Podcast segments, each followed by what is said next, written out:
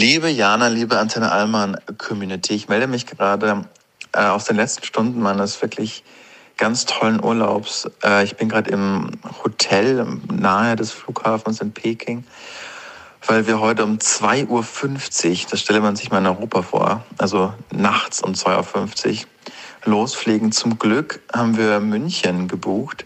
Warum zum Glück? Weil ja Berlin und Frankfurt äh, streikt. Und das wäre der Super-GAU gewesen, hätten wir jetzt wenig äh, aus China loskommen können.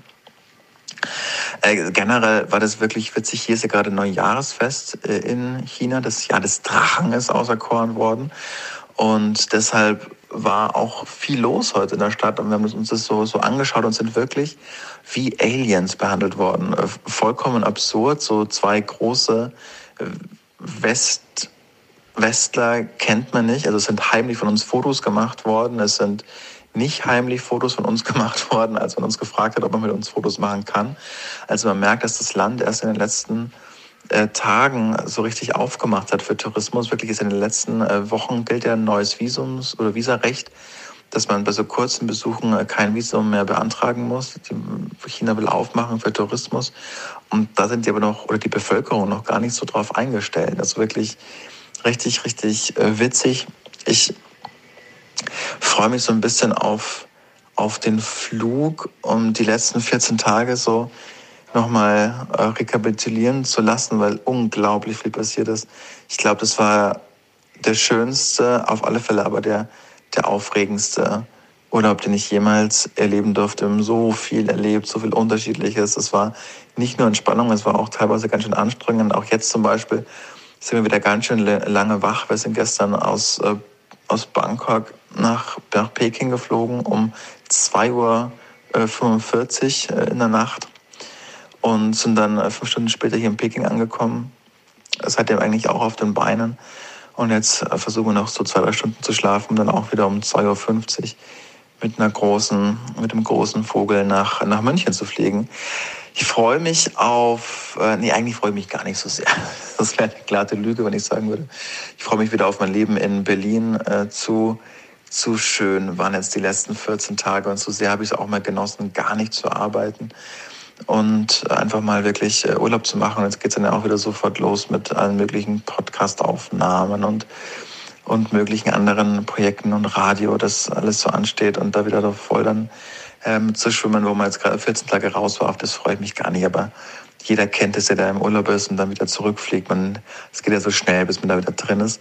Deshalb freue ich mich ganz aufrichtig auf die erste Folge, die ich seit langem wieder mal mit, äh, mit Jana aufnehme und dann vermutlich ja auch über diesen Urlaub zu sprechen. Ich freue mich zu wissen äh, oder freue mich zu erfahren, wie es Jana in der Zeit gegangen ist. Ich habe gesehen, dass sie auch auf der äh, Fashion Week gelaufen ist, die ich ja im letzten Jahr äh, moderiert habe, äh, wo ich Jana dann auch getroffen habe.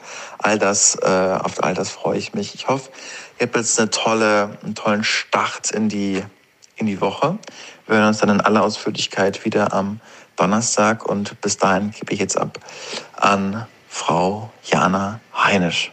Und da sind wir auch schon. Das sagt Julian Hutter, die kleine Berichterstattung vom Flughafen selber. Ich weiß gar nicht, ob ich das so relaten kann, dieses Gefühl, sich nicht auf zu Hause zu freuen. Also ich glaube, es gab in meinem Leben zumindest noch keinen Urlaub, wo ich danach gesagt habe, ich freue mich nicht auf zu Hause. Ich weiß zwar, was Julian meint, dass man den Urlaub so genießt und irgendwie froh ist, raus zu sein. Aber ich muss sagen, zumindest so wie ich mir mein Leben aufgebaut habe, ist es schon immer so, wenn man dann am Flughafen sitzt, dass ich mir denke, ach ja, wieder nach Hause zu kommen, ins Gewohnte, wo man auch so die Dinge des Alltags hat, die man dann ja vielleicht vermisst. Ne? Das kann weiß ich nicht, die Lieblingsteetasse sein oder der qualitativ hochwertige Föhn. Für manche Leute ist es ja so ein Ding. Ich habe aber auch gemerkt, so jetzt in den letzten Tagen, mein Wochenende war ja auch sehr voll mit Familienbesuch und Kohlfahrt und Freunden hier und alle übernachten dann. Wie schön das jetzt ist hier im Haus. Und so ein Gefühl hatte ich ganz lange nicht, so eine Ruhe irgendwie in sich zu haben. Das liegt auch, glaube ich, daran, wie dieses Haus auf eine Art gebaut ist die haben sich hier total viele Dinge überlegt, die man eigentlich in so modernen Häusern heutzutage gar nicht mehr findet. Beispielsweise die Art und Weise, wie Räume gestaltet sind oder auch Fenster gesetzt sind. Man sieht von jedem Raum aus in den Garten. Also es gibt keinen Raum, von dem man nicht den Garten sehen kann, außer natürlich den Keller. Und so ziemlich jeder Raum hat auch irgendwie eine Verbindung ins Draußen. Also da wurde sich ganz viel Gedanken gemacht und das macht ein unfassbar gutes Gefühl. Und ich habe ja jetzt vor kurzem die Couch geliefert bekommen beispielsweise. Wir haben uns ja dafür entschieden und das ist wirklich die beste Entscheidung, dass wir in dem großen Raum, wenn man reinkommt, die Couches gegenüber voneinander stellen. So ein bisschen so, wie man das auch aus so vielleicht so Hotellobbys kennt. Und links und rechts von den Couches so einen kleinen Abstelltisch jeweils, also vier kleine Tische, zwei Couches auf jeder Seite, vier Tische, die dazu führen, und das habe ich jetzt gemerkt, das war sozusagen gleich der Härtetest, wenn man dann da mit sechs Leuten, acht Leuten auf der Couch sitzt und man sich nicht so viel hoch und runter immer bewegen muss, sondern man kann ganz bequem sitzen und gleichzeitig hat man dann immer links und rechts diese Abstellfläche, wo man dann so in seinem Arm, in seinem, in seiner Hand, wenn man da so ein Weinglas hat, das direkt hinstellen kann. Man muss nicht hoch immer und runter und dann sitzt man gleichzeitig vor dieser Fensterfront die man jederzeit natürlich auch aufmachen kann, wo man ins Draußen schaut und gleichzeitig aber im Drinnen ist. Und das ist, ich kann das nicht beschreiben, aber das, das ist so ein positives Gefühl und es gibt so eine Ruhe ab, immer das draußen mitzuhaben. Und ich glaube, ich habe in diesem Haus auch, also es hat natürlich einen Grund gehabt, warum wir uns dafür entschieden haben, aber ich glaube, ich habe einen, einen Nerv in mir selber getroffen, von dem ich vielleicht gar nicht richtig wusste, dass ich ihn brauche. Denn vier Jahre in Berlin im, im dritten Stock wohnen in einer Wohnung, in der du nicht wirklich das draußen hast. Na klar, es gibt einen Balkon, aber eher im Drinnen zu sein und stattzufinden und auch davor in der Wohnung, die ich in Bremen hatte, die war auch, ähm, es war auch eine Wohnung, klar, auch mit einem Balkon, aber der führt auch zur Straße raus und auch in der Wohnung davor, Wohnung, ja, mit Balkon, aber auch jetzt nicht so krass im Draußen. Und ich bin aber groß geworden mit einem draußen. Bei Oma und Opa im Haus, bei meinen Eltern im Haus.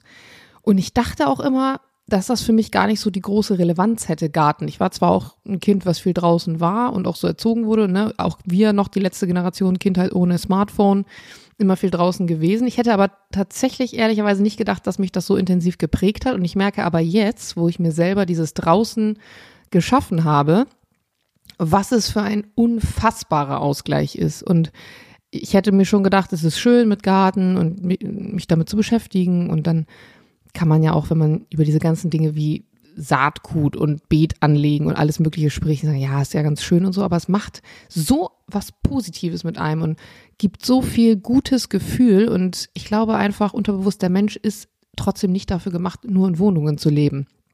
Und dieses draußen nicht zu haben und es strahlt so eine Ruhe aus und ich meine, ich hätte früher mir nie denken lassen, dass ich freiwillig im Regen draußen durch die Gegend butcher und irgendwelche Pflanzen zurückschneide und irgendwelche Kompostsachen baue und zurück äh, umdrehe und keine Ahnung was. Und das ist schon spannend. Ich bin sehr gespannt, ob das auch auf lange Sicht so bleiben wird. Gerade jetzt im ersten Jahr ist ja alles total aufregend und neu und ja, man, man, man guckt, was so kommt und wartet auf den Frühling und was der Garten alles zu bieten hat. Aber ich frage mich, ob das auch in Zukunft so sein wird. Mein Opa war ja zu Besuch und der hat auch einen großen Garten und baut auch schon immer sein eigenes Gemüse und Obst auch an.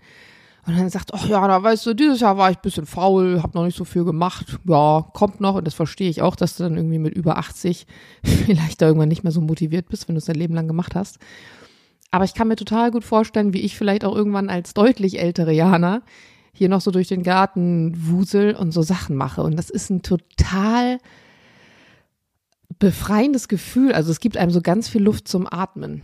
Und ich hoffe auch, dass Julian, um jetzt hier mal kurz meine Ode an den Garten und den Kreis zu schließen, irgendwie sich auch schafft, ein Leben zu gestalten, in dem er vielleicht dieses Durchatmen nicht nur auf Reisen spüren kann und dieses Neue, sondern auch in seinem Alltag. Das ist ja am Ende die Zeit, die wir auch am meisten verbringen, unser Alltag. Ich glaube, da ist es besonders wichtig, sich da etwas zu schaffen, was einem, auch wenn man Stress hat und Dynamik und egal in welcher Berufssparte man arbeitet, Ruhe reinbringt. Das ist nämlich ganz wertvoll. Und äh, somit schließe ich jetzt hier die Montagsfolge, die kurze, knackige Wochenkickstart Montagsfolge. Am Donnerstag dann wieder in alter Konstellation, in alter Frische. Ich werde jetzt tatsächlich gleich mich an meinen Beetplan machen. Überlegen, was ich wann, in welchem Zeitraum, in welchem Beet wie anbaue, wer davor kommt, wer danach kommt, wer Beetnachbar ist. Das ist nämlich tatsächlich gar nicht so einfach, wie man manchmal denken könnte weil Obst- und Gemüsesorten ganz unterschiedlichen Bedarf auch haben an Nährstoffen und man ein bisschen gucken muss, wer mit wem zusammenpasst. Und weil ich ja natürlich Erfolgserlebnisse möchte im ersten Jahr, möchte ich auch möglichst viel richtig machen. Man macht es natürlich nicht perfekt, aber sich im Vorfeld ein bisschen mit solchen Sachen zu beschäftigen, hilft dann vielleicht, eine ertragreiche Ernte zu haben. So, jetzt klinge ich wirklich wie so ein Agrarökonom so ein Landwirt. Lassen wir das. Ich wünsche euch eine wunderschöne Woche, eine ruhige Woche, eine entspannte Woche, vielleicht schon die erste kleine Mini-Frühlingswoche. Wir sind wieder in den Plusgraden. Es wird ein bisschen milder, es regnet zwar noch, aber ich drücke euch die Daumen. Jetzt, wo ich rausgucke, regnet es auch gerade schon wieder. Long story short, macht's gut. Schön, dass ihr weiterhin dabei seid. Sagt, dass es uns gibt. Gebt uns gerne fünf Sterne, wo auch immer ihr Bewertungen vergeben könnt. Und wir hören uns am Donnerstag. Bis dann. Tschüss.